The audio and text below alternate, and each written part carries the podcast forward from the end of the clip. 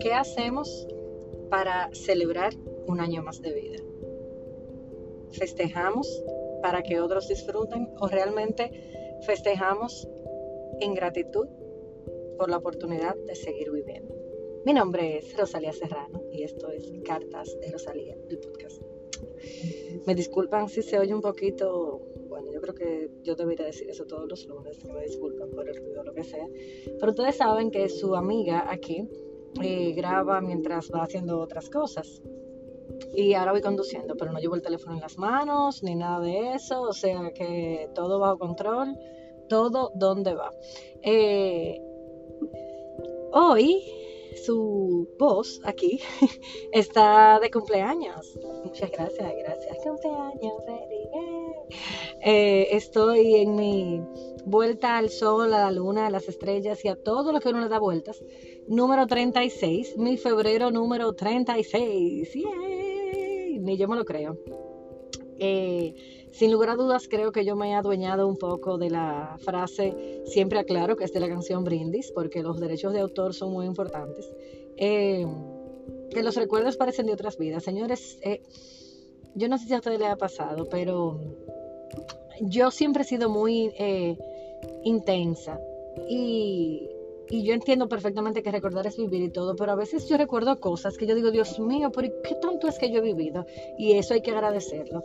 Entonces el otro día hice un live improvisado conversando con ustedes sobre los cumpleaños y me llegó todo a la mente por una canción eh, que escuché de cuando yo tenía 17, 16 años por ahí, que todavía esta es la hora que no recuerdo qué hice para esos cumpleaños.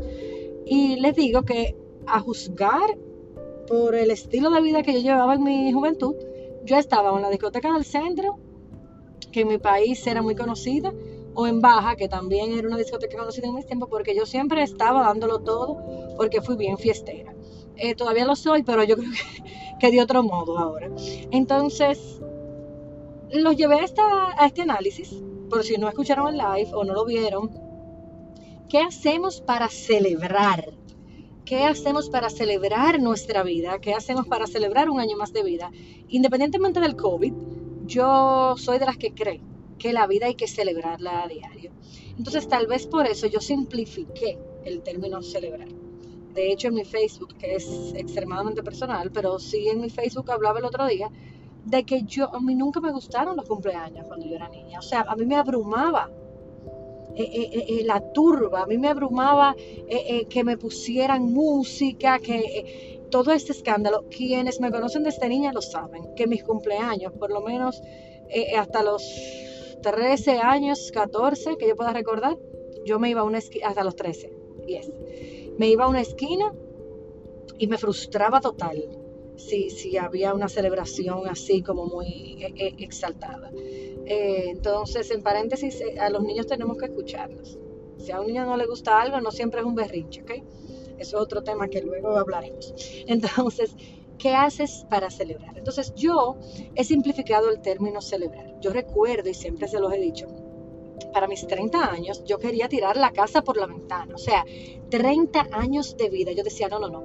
Yo tenía como 8 meses planificando todo, todo. O sea, yo iba a ser el verdadero evento porque yo iba a celebrar esos 30 años.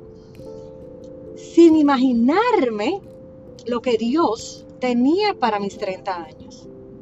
Porque eso pasa, que estamos tan ocupados planificando eventos triviales en nuestra vida, que no escuchamos a veces lo que Dios nos está diciendo.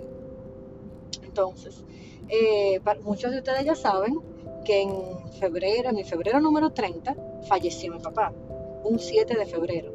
Yo cumplo años un 22. O sea, imagínense que cuando papi cae en cama, un 27 de enero, un día después de su cumpleaños, yo paralicé esa celebración, porque yo dije, yo me, voy a dedicar al hospital de mi papá, y algo dentro de mí me, me dijo, esta vez papi no vuelve a casa. Y ya eso es otro cuento. Entonces, ¿por qué te digo todo esto? Por, volvemos a la raíz nos enfocamos tanto, como hablé también por acá una vez, que la fiesta no siempre es nuestra. Nos enfocamos tanto en complacer las miradas, en complacer la sociedad, en complacer a nuestros padres a veces, porque sí, vamos a celebrarte, por ejemplo, la, famosa quinceañera. Yo no quise quinceañera tampoco, por ponerte un ejemplo. no te estoy diciendo que festejar un cumpleaños está mal, te estoy llevando a mi punto de por qué yo eh, simplifiqué las... Para mí celebrar es otro modo, es otro concepto, ¿ok? Esto soy yo, recuerda que siempre aquí te hablo de mi persona con la intención sana total de que algo te pueda funcionar y servir, ¿ok? Aquí estamos hablando de Rosalía y sus vivencias, hoy precisamente también. Entonces, porque a veces ustedes me preguntan algo y bueno. Entonces, en ocasiones nos enfocamos tanto, yo recuerdo, yo misma, a mí siempre me, ha gustado, porque todavía me gusta complacer, agradar a las personas. ¿Y Rosalía para cuándo? Entonces, cuando pasó esto, que fallece mi padre, yo recuerdo, eh, mi cumpleaños cayó domingo, y yo dije, bingo, bingo, perfecto, perfecto, yo quiero eso simplemente, ir a la misa más temprano que haya, con mi familia, no, no, no. Nada de que, ah, yo te quiero como una hermana. Mi familia de sangre.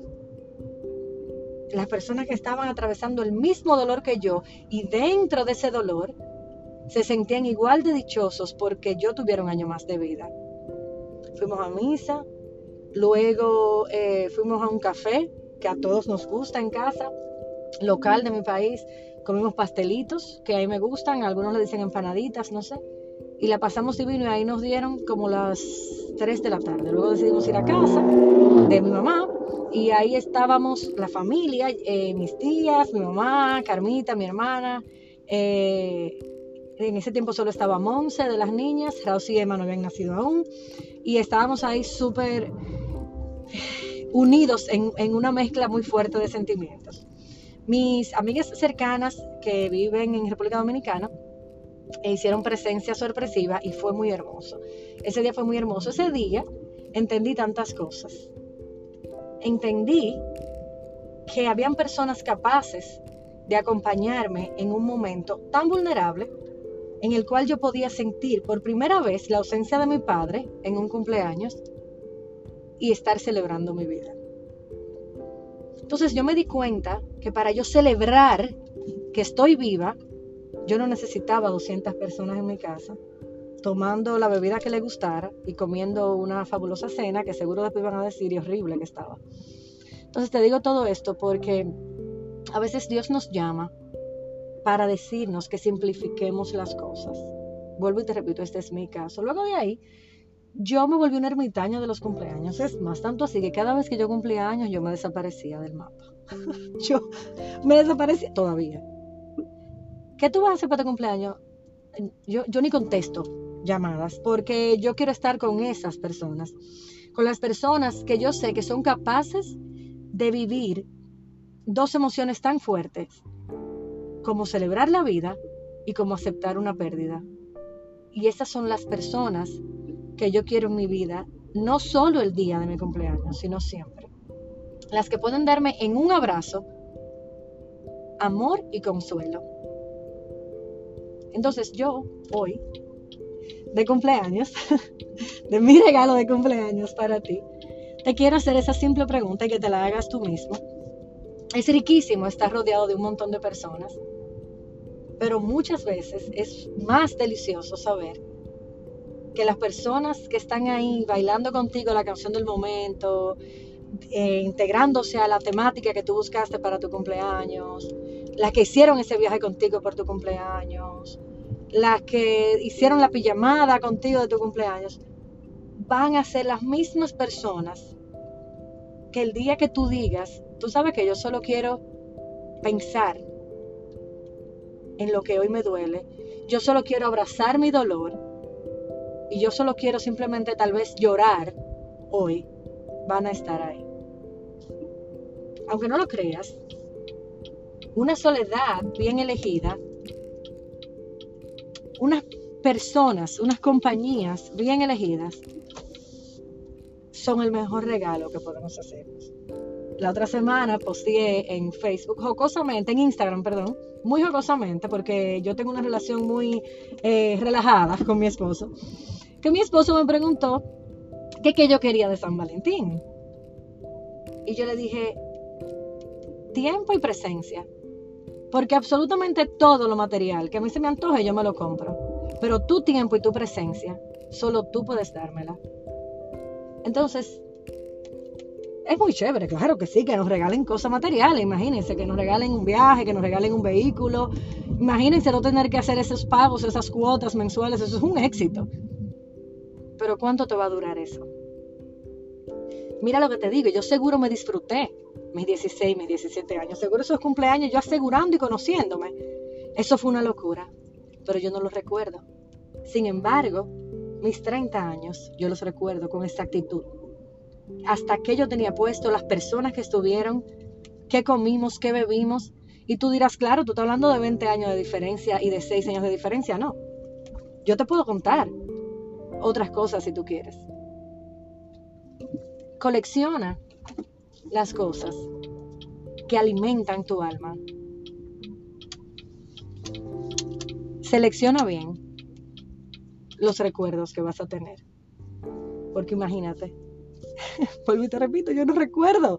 He intentado, tengo semanas tratando de recordar. O sea que no me impactaron. Trata de vivir cosas. Regálale a tu vida experiencias, lugares, personas momentos que realmente te impacten. Porque aunque parece largo el camino, no estamos aquí para siempre. Los amo muchísimo. Happy birthday to me. Yay! y hasta la próxima semana. Bye.